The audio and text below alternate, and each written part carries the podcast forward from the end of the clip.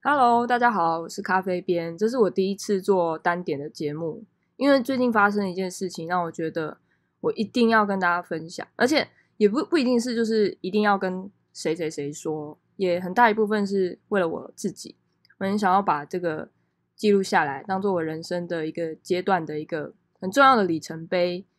呃，就是就是如同标题所说的，为什么我为我自己花了大概一年多的时间，然后然后打造了一个被动收入的系统？那为什么我现在先暂时的取消，而且暂停了很多？呃，先先说说我的我的背景嘛，就是我在大学的时候，就是一直都很喜欢看一些就是有关投资理财，或者是有些财商。就是有关就是财务的知识的一些书籍，然后我觉得最让我影响到很就是带给我很大的改变，就是有钱人跟你想的不一样，就是 T Harv Eker 写的这本书，然后另外一本就是富爸爸穷爸爸。那我相信非常多人都会看过这两本书，甚至直到现在这两本书都一直是畅销，就是在书店的财商啊或是投资理财区一定有他们的排行，然后也现在有很多的。YouTuber 在讲《富爸爸穷爸爸》，像是 Yo 啊，或者是 Selina 啊什么，他们都会提到这些。那其实我今天也不是要教大家如何变成一个你知道有钱人，或者是如何打造自己的被动收入。我只是想要跟大家分享说，为什么就是呃会有想要先暂时取消或放弃这个心态，跟我的一些转折这样子。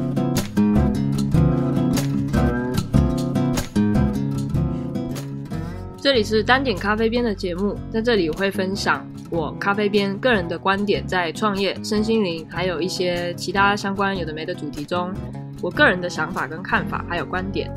在这里不一定会听到吐司边或美边，还有其他嘉宾的声音，但是绝对会有我百分之百真心的话语，所以就开始吧。所以现在就是只有我一个人的时间喽，就不会有吐司边跟美编，或是有其他的嘉宾，就是只有我一个人。OK，好好，他还是在旁边，哈哈哈。就是总而言之呢，就是哇，最近声音有点卡，可能笑太久了。就是我大三的时候呢，就是意识到一件事情，就是好像没有办法一直用呃我去打工的方式赚到我想要的金额，同时也没有办法带给我这样的。满足感，我一直觉得应该会有更聪明的方法，或是这个世界上应该有我不知道的一些事情。所以呢，我就去看书，然后结果发现，哎，有钱人跟你想的不一样。还有就是《富爸爸穷爸爸》里面都有提到一些观念。那我今天想要主要讲的事情是，哦，这两本书我都非常推荐，就是欢迎大家去看。嗯，就是《富爸爸穷爸爸》里面有一个最经典的就是四个象限嘛，财富四象限。然后当时我看到的时候，我就真的觉得这是颠覆了我一直以来的思考。因为从小到大，我们从呃国小、国中、高中、高中考到大学，大家都叫你去如何呃做一个很呃坚持，然后而且是一个可以把自己的成绩打理的很好。然后为什么要考好？因为你要考上一个好的大学。那考上好的大学要干嘛？就是拿到一个很棒的文凭。然后拿到很棒的文凭之后，你就可以去一间很棒的公司。像是我身边很多是行销系的嘛，所以他们就去澳美啊，澳美可能就是他们的一个指标啊，或者是某一些现在的一些台积电啊，或者是老师啊，这些就是他们所追求的一个稳定的工作。然后罗伯特清崎就是他这边有一本书叫《富爸穷爸》，里面提到的四象限，其中就有一个叫做一 employee，它就在左上角的象限。他的意思是说，我们会想要追求安全的稳定这种。赚钱的方法就是属于一这个象限，就是你是别人的员工，别人买走你的时间，然后让你在他的系统或者是在他的商业模式底下工作，为别人工作。但是你一定可以取得到相对稳定的钱，因为你只要有做就会有钱。但是当然它就没有办法爆炸性的成长，所以就是它可以带给你稳定，但当然稳定就不会有这么很高、很超过你预期的报酬这样子。然后我就因为我大学的时候我参加过，就是我当过。咖啡厅的那个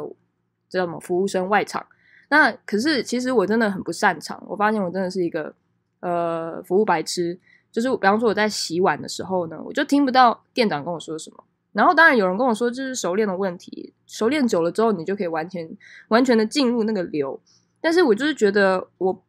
我在咖啡厅工作的时候，我一直在想如何让这间店呢有更好的行销效果。如何？如果是我有这间店的话，我会怎么经营？然后，所以当然理所当然，我的心都不在就是当一个好员工上，而且我也没有那个份耐心。所以最后，那个店长就有一天晚上叫我到柜台去数钱，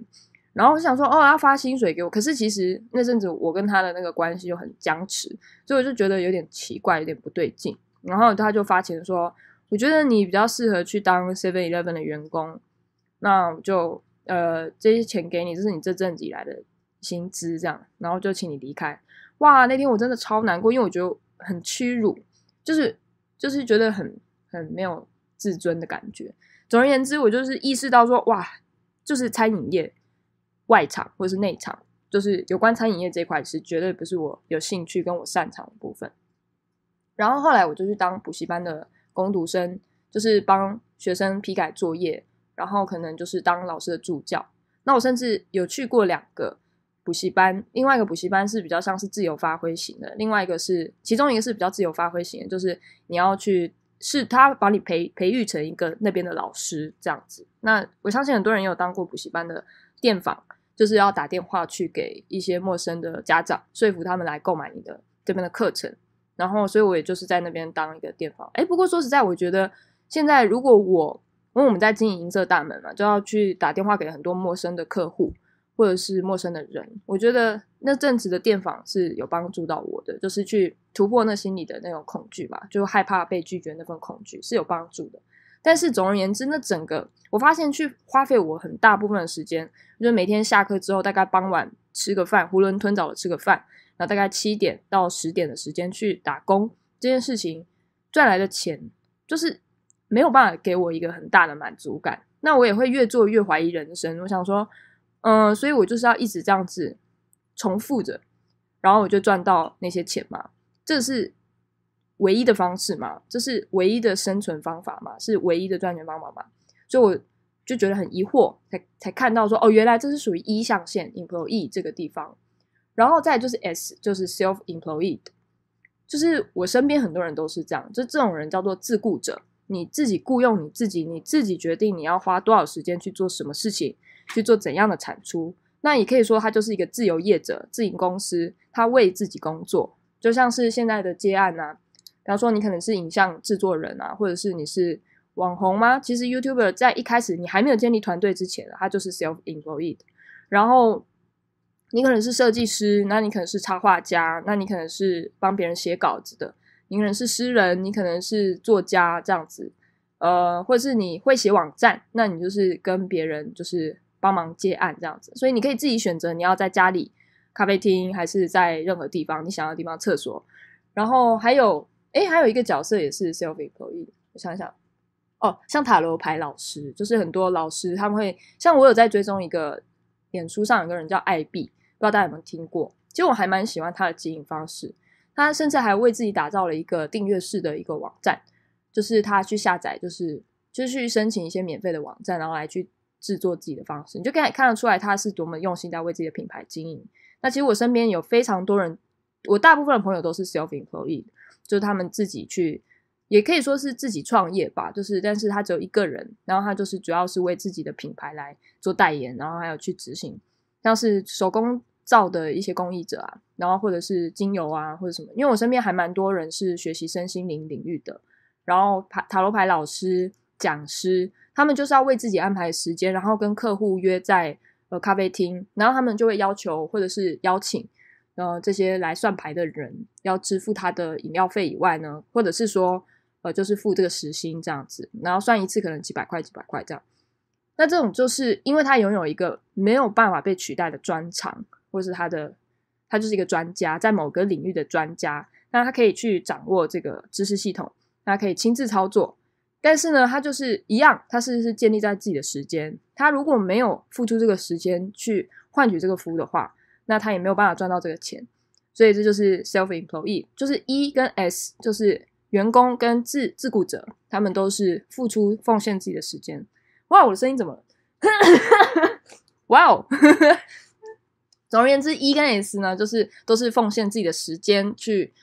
让别人去买走你的专业或者是你的付出劳动这样子，然后那时候我也有试过 self employed，比方说，呃，我认识一个就是在嘉义市的，我在反正我大学时候就是一直在不断的尝试各种赚钱的方式，同时也是在摸索我自己想要做的事情是什么。然后所以我就认识，就是有一个叫呃荣丁的一个公司这样，那他们那时候就早期有说要给我做网站啊或者是什么。那总而言之，就是会有一些，因为他可能看中你的。可能是行销才能啊，或者是什么才能，于是你就把它变成一个商品，然后跟别人做一个交易。就比方说，你可能很会画 line line 的那个贴图，那就是可能有公司或是有一些，反正就是比你有钱的人，他们你注意到他们就是真的做不出来，然后你也注意到他们说，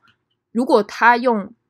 市面上行情的价格去请外面的插画家、绘图师来画他们公司的 line 贴图，呃，会花很多钱。可是，如果他请你画，你也可以画出比他们更好，或者是差不多程度的一个绘画，或是能够符合他想要的图片。那他雇佣你，他会比较划算。但是同时，你也可以获得你想要的金钱的时候，那这笔交易就可能成真。这样会有点笼统，意思就是说，这也就是为什么我今天会录这个音频。为什么我能够有被动收入，就是因为我认识一个朋友，那这个朋友他们家里刚好有空的房间，然后在台南。那这个房子呢，以往就是那种很旧的那种老旧的公寓。那也刚好可能是因为我们他有注意到我，我在我跟那个美编一开始有在嘉义的成立的这间发楼发路共享空间的装潢的能力吗？就是自己 DIY 啦，就是自己。我们当然没有比那些呃读建筑系还有室内设计还专业，但是我们就是想尽办法，就是土法炼钢，自己想办法把它弄得看起来有那么一回事。对，当然可能就是什么漏水漏水啊，什么什么不会的就只能请水电工等等的，就是我们就是一个把他统整的人而已。然后他就看上了，想说，因为大部分人为什么会请你帮忙，就是因为他没有这个能力，或者是他没有这个时间，或者是说同样要付出，呃，达到他想要的成果，他却要去买专业的时候会高过很多他的预算，所以他就选择你。对，那所以那时候他就是因为注意到我们有自己 DIY，而且。把空间弄得好像看起来那么一回事的能力，所以他就来邀请我说，如果呢，他最近家里有一个房子就在台南，呃，前已经租了十几年的房客吧，要退房，然后他就问我们说，要不要帮他们改造，就是来老屋改造这样子，然后他们再重出租。那我当然就觉得，天哪，我一定要做啊！那知道为什么我会一定要做呢？就要来讲到就是另外一个右边的两个象限，就是 B 跟 I。首先，这个比较像 I 一点，就是你是一个投资客，就是钱来帮你工作，你是利用钱来去帮你产生更多的钱，就是你一开始可能会投注同样的时间，或者是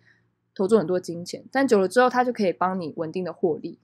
那 B 也是在某种状况也是这样，因为你一开始先你是一个企业老板，那你成立了一个员工跟你这样商业模式的系统，那到时候你不一定要花那么多的朝九晚五的时间。你也可以获得收入的方式，那就是 B。那另外一个就是你是用像你买股票啊、基金啊，或是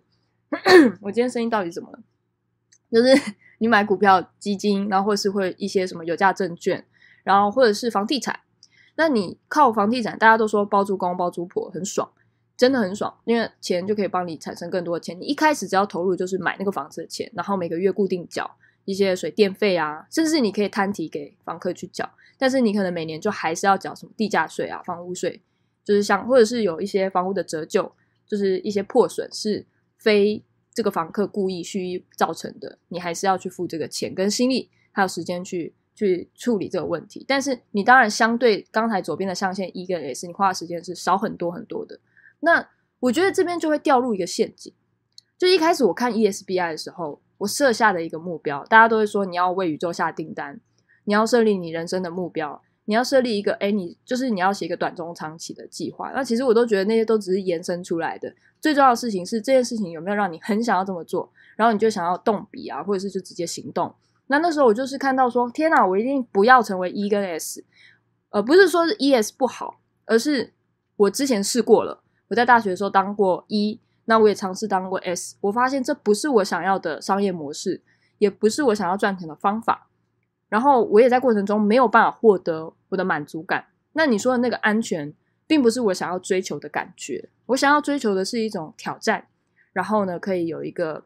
呃，去依凭着我内心的热忱去行动的一个创造出来的结果，同时它还可以为我带来很多的收益，是我想要做的。所以呢，我就知道说我想要前进的方式是 B 跟 I。所以，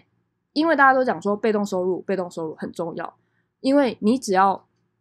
当你的主动收入加上被动收入，你就可以得到某一个大量的金钱的时候，甚至有一天被动收入大于你的所有的支出的时候，你就财富自由了。所以那时候，因为大家都很，嗯，其实到现在也是。很多人还是会去追求被动收入这件事情，他唯一的目标就是要追求他的财富自由，也就是说，他不用工作到六十五岁、七十岁，他也不用工作到五十五岁，他可以提早退休。这就是很多人去阅读《富爸爸穷爸爸》，甚至很多是直销的一些系统，他们会呃鼓励或者是吸引大家人的原因，就是因为他们就问你一件很简单的事情，也可以邀请现在大家有在听的 followers 写写看，你现在几岁？你想要在几岁退休？你就把这两个年龄相减，那你再算每一年你可以获得最高，用你现在的工作方式可以获得最高的金钱有多少，你就可以算得出你这辈子一个你可以赚到的钱的总额。那你去去平均跟再去看说它真的足够吗？就是这个其实就牵扯到另外一个话题，其实也很多 YouTuber 在说。总而言之，我重点不是重点，是我当时就是算了这些年龄，我发现如果我六十五岁。天啊，我还要工作到六十五岁。好，就是先讲说，我六十五到六十五岁就是想要退休，然后我就发现我能够赚的钱是非常有限的。当然，这是前提都是我没有中乐透彩，我没有中发票，我没有投资理财的状况。我就发现这个钱是有限，因为你的时间是有限。因为如果用现在的赚钱方式，你是用 E 或是 S 的象限去做，它是有限的。所以我那时候唯一给我下定的目标就是，我一定要打造一个 B 跟 I。来去养我自己，而不是去花很多的时间去来工作，所以我的方向就跟呃我那时候的同学同学的选择有点背道而驰。就是当他们就是在想说要不要考一些公职啊，或者是去准备一些他们想要追求的 E 或 S 的方向的时候，我就是在一直在打一些 B 跟 I 的主意。我一直想办法要创业，然后同时我也去找一些一些投资的一个方法。那当这个二房东的这个。我们就讲他是二房东，因为那个房子不属于我，那这个房房东房东他拥有台南的房子，然后他只是把这个改造的权限交给我，在他同意的前提之下呢，我可以去接管他的房子，去把它改造，然后改造之后，我就可以把它转租出去，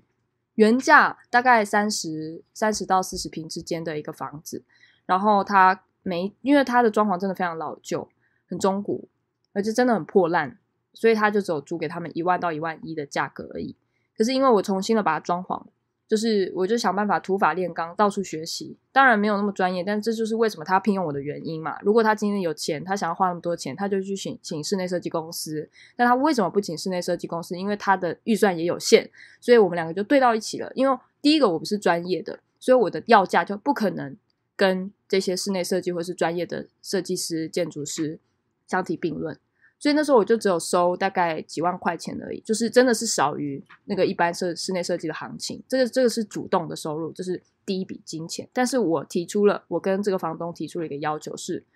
如果你要当初要让我来帮你做一个转租跟经营，那你之后往后的每个月的房租都要抽两千块。那其实我现在有点后悔，是其实两千块还是太少。而且我之前有认识，就是我我在那个 Line 上面有一些。朋友，他们也是在台中去做这些房地产或者是二房东的转租。那他们其实一次都没有在两千块小家子气的，他是一开始自己先拿出可能四五十万、六十万，甚至一百万，直接改造一整层楼，然后把它分租隔套出租成好几间之后呢，每个月他是一万两万再赚回来的。所以我的一个月两千，那时候对一个大学生来讲，大学生那时候我才对，那时候我大四，延毕一年。所以那时候我还是要去学校去修那个该死的通识课的时候，我却拥有了一个月两千的被动收入，让我觉得我自己很，我觉得我我觉得很骄傲。但是就是小巫见大巫嘛，人家那一个房子是一个月好几万，甚至有的人那种台什么东区、台北东区一次都好几十万、二十万、三十万在起跳的，当然比不起。但是对我来讲，我从书籍上面的 ESBI 象限，它成真了，它变成一个立体。而且是可实践的，而且确实是到我的银行账户的时候，我真的觉得非常满足，很快乐。可是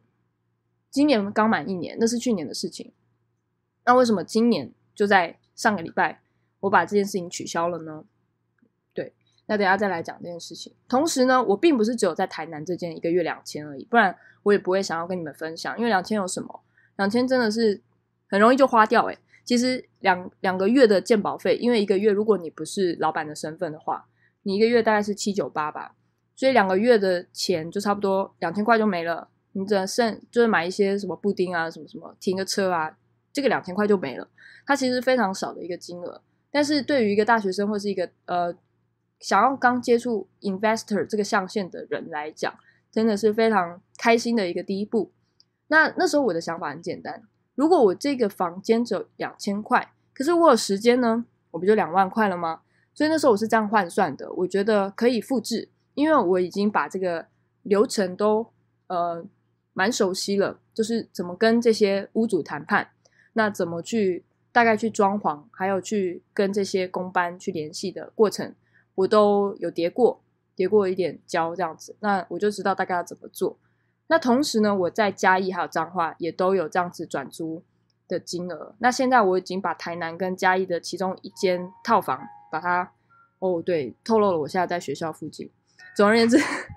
我就是把台南的刚才我说那个房子的每个月两千的，那还有在嘉义，我在文化路附近有租了一间小套房，那我再把小套房改装再转租，那我中间大概其实那间小套房每个月的获利也大概两三千块钱，但但是它比较不稳定，因为像是你看，如果你要做这种短期的租借，遇到疫情啊，或者是这种比较不稳定的一些时候，它就会生意比较备受影响。但是因为在前年的时候有那个觉醒音乐季嘛，那时候嘉义有超多人，所以那时候我的房间几乎是那整周甚至那两个礼拜天天爆满。那因为是日租嘛，所以日租的每一间价格当然就很高喽，就是在可能两三千。因为我只有一间呐，如果是那种一整栋的啊民宿啊或者是旅馆，当然更赚。就像你玩大富翁，他们都说一开始你一定要买房，那你买了几间房子就换成一栋红色的旅馆。那就是同样的道理，旅馆会赚的比房子多，但当然要承受的风险也就高了。就像最近的疫情，就饭店都纷纷转型去卖便当去了。总而言之，就是我在嘉义的这间套房，还有在台南的这间固定的收入，我都把它收起来。因为其实我发现一件事情，大家有没有在看那个 Dan Lok 的影片啊？就是那个洛风，我也很喜欢他的影片。他就是他也是台湾人，但是他好像是。就是华裔嘛，台裔这样，反正就是他在美国，就是靠着呃，他那个事业是什么？就是高价的什么购买，就是反正他赚很多钱。然后他最经典的就是他都在他的宾利里面，呃，讲一些商业模式啊，或是如何赚钱，还有一些美美嘎嘎这样子。然后他其实是希望大家一起去上他的课程，因为他真的就是也是白手起家，然后想要分享说他在一路上的点点滴滴。那总而言之呢，我就看他的一则影片，他有说其实被动收入是一个迷思。那当时呢，我还没有把这个房子收起来，但是我已经渐渐的感受到这两栋房子带给我的一种压力了。那时候我就看着看着，我就觉得哇，很有道理。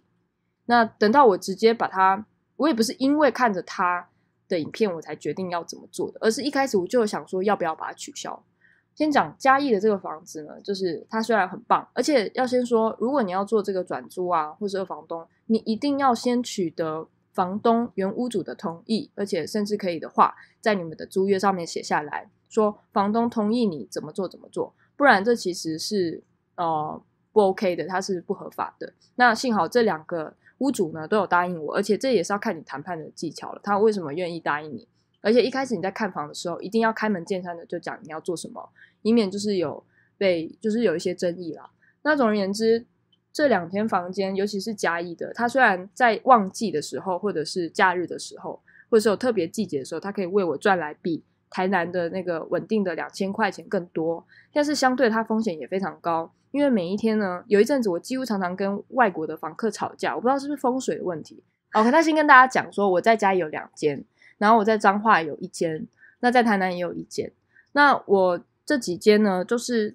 都很不错，就只有嘉义这间会一直跟我吵架。就是明明就是窗户是很严实的，然后也都有锁。那这个房客很多房客就说他觉得不安全，他觉得会怎么样怎么样，很阴森什么什么。那虽然我很喜欢这间房间，那可能真的是风水的问题吧，还是真的我看不到什么？那有的人看得到什么？总而言之。这间房子就是带给我很多的争吵，甚至跟大陆人吵过架。他就跟我说：“你这个锤子。”然后我就很生气，我觉得锤子一定是骂人的话，我就上网找，就真的是四川人在骂人的话的一个方言，这样我就说我还截图那个维基百科给他看，然后反正就是这也是吵不完的，为什么要跟人家吵架？总而言之就是吵来吵去，那间房子有很多的官非啊，反正就是一直吵架，那我就觉得很累。以外呢，我后来发现那间房子还会漏水，就是就是它有一些微漏水的问题，那后来就越来越严重。那后来我就决定说，因为租约也到了嘛，我就是就。呃，租个一年这样，所以今也是在今年把它取消掉的。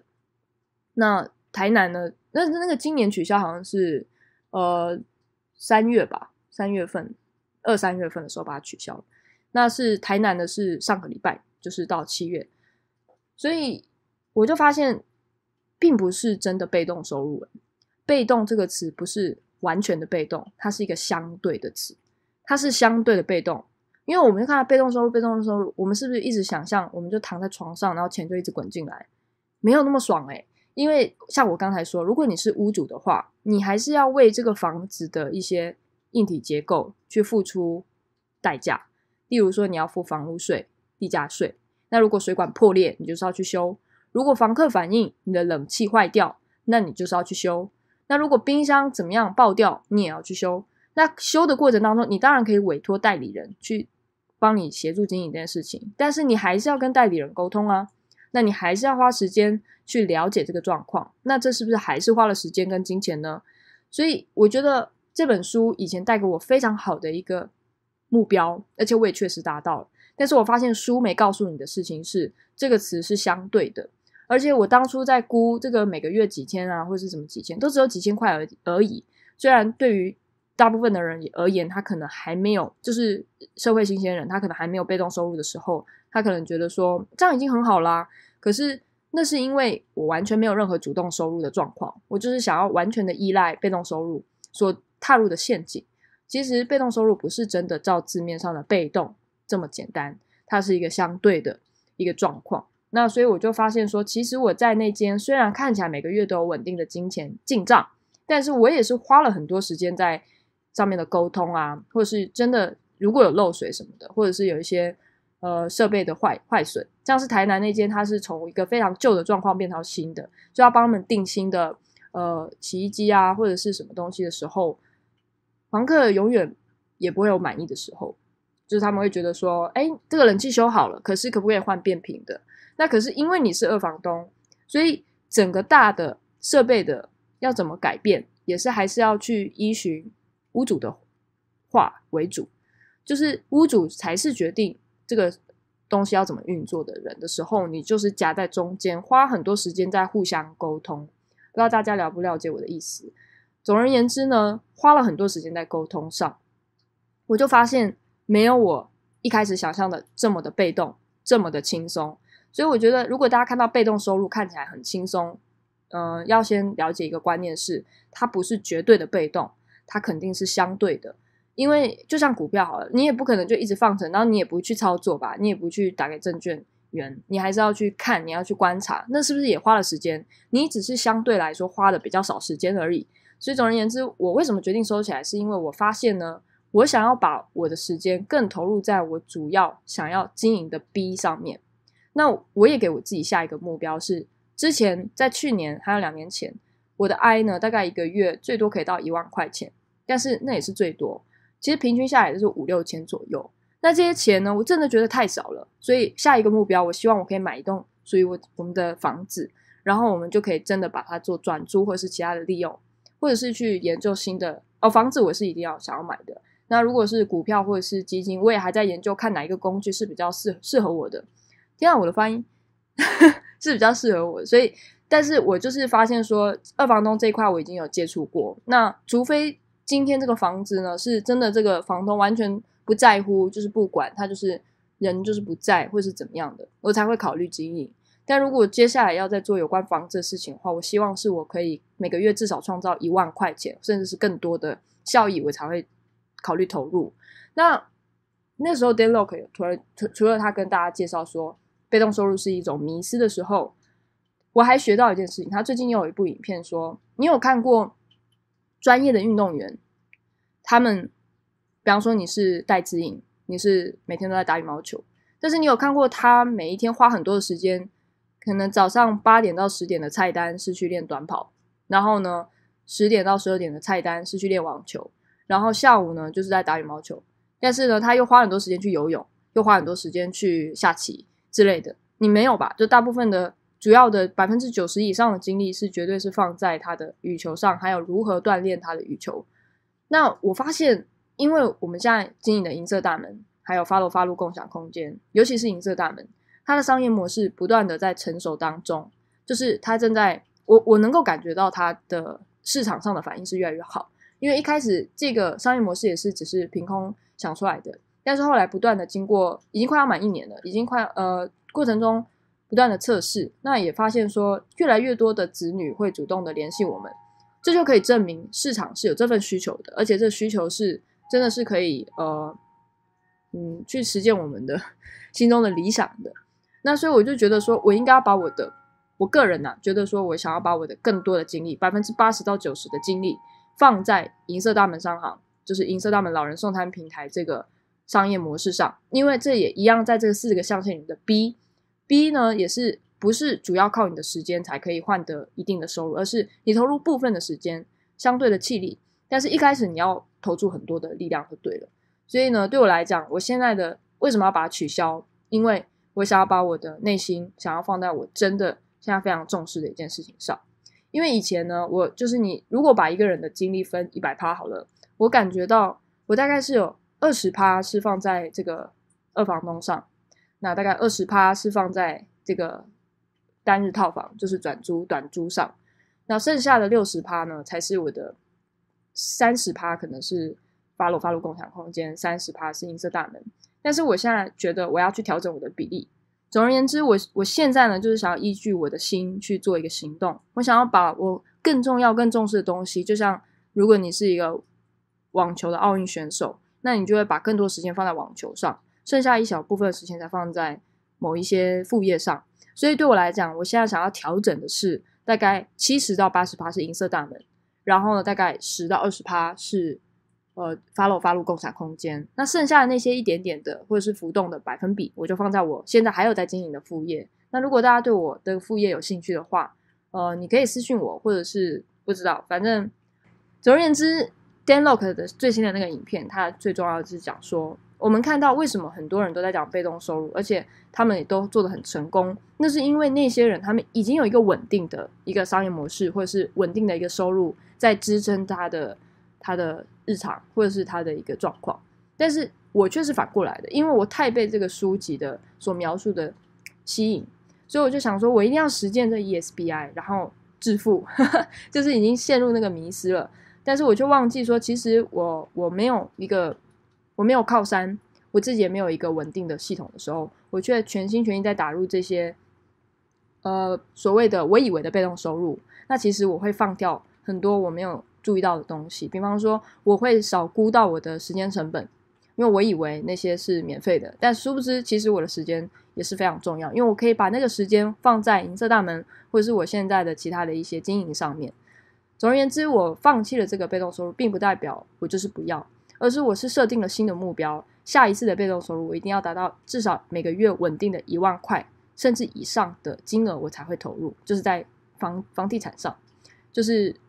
第二个，我是希望可以买房，然后再去进行一个隔套出租或者是转租的方向去行动。那同时，我也希望我给我自己个人的期许是，可以在我们银色大门的 B 这个 Business Owner 这个象限中，它的系统稳定到它可以支持。我跟现在伙伴的一个生活，那我们再去追求其他的被动收入。因为 Dan Lok 那个影片也最重要的就是在提及说，那些富人或是那些已经打造出一个被动收入系统的人，他们都已经是有一个固定的模组。那这个固定模组已经稳定的支撑他的生活之后，他才去拓展一些其他的方向去尝试这样子。所以我就觉得这次学习到很多，因为我在做这个被动收入的。打造之前呢，我并没有老师告诉我要怎么做，就一路就是横冲直撞这样子摸索过来的。那如果大家对我这些经验有兴趣的话，我就是有空再录一个我当初是怎么一步一步做的一个经历分享。对，那我也不会特别建议你，或是不建议你去做什么。因为我觉得最重要的事情就是我的心在说什么。那我现在心呢，就告诉我说，我要暂停这些副业了。我要把，因为之前对我来讲，在银色大门还没有出来的时候，那些副业等于我的主业。但是现在我的主业出现了，就是我要打造的银色大门老人送餐平台的系统。我希望它可以变成老人版的 Uber Eats，然后多增加一点关怀，还有老人的餐点的选择。那这是我想要做的事情。所以接下来的副业呢，我希望是建立在银色大门稳定的状况。那你们说，那为什么我们要做这个 Follow？为什么要做音频？它岂不是一种副业吗？其实我不知道土司边跟美边是怎么看待的。但是我个人呢，觉得它是一个我个人成长的一个记录平台，而且我也很喜欢用这种方式来记录我的创业故事跟创业人生，因为我觉得，嗯，很少有机会去跟身边的人去分享这些。那我也觉得音频是一个很好的管道，还有 Follow 的电子报，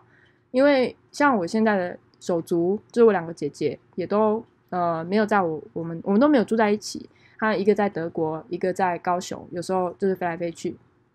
那我希望的事情是，如果这个音频可能是一个管道，跟我身边的人的连接方法，我会觉得很好。那如果它有机会可以影响到陌生的你，那我也觉得非常好。所以它并不是一个哦为了要赚钱而做的事情，而是一个我想要在这里抒发我的想法，然后跟大家分享跟交流的一个园地。那如就是我会如果用意象来比喻的话，我觉得。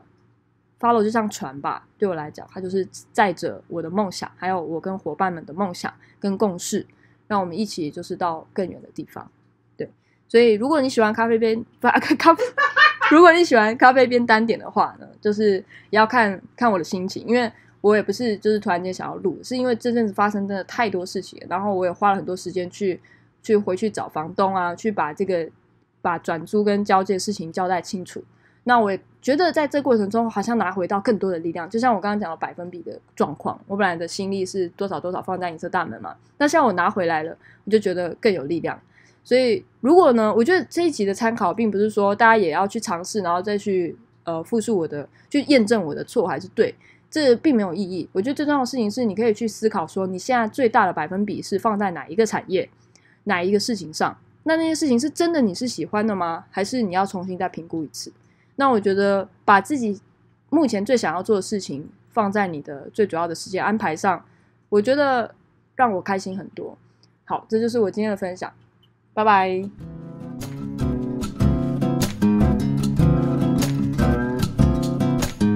谢谢 followers 听到现在，希望这则节目能带给你一些不一样的观点。我是咖啡边，一九九六年的达文西，人类图是五二，正享受在创业、身心灵、同性议题与同志基督徒的人生过程。如果喜欢我们的节目《花惹发露》，欢迎大力的按下订阅、追踪、按赞、分享。我们在每个隔周五晚上都会上传我们三小编、咖啡边、吐司边、美编所共同录制的节目，在中间的周五有时会有像这样的单点节目，敬请期待。那如果也喜欢我们三个人共同经营的银色大门老人送餐平台，也欢迎追踪，一起帮助台湾的老人送餐与高龄一体。下期再见。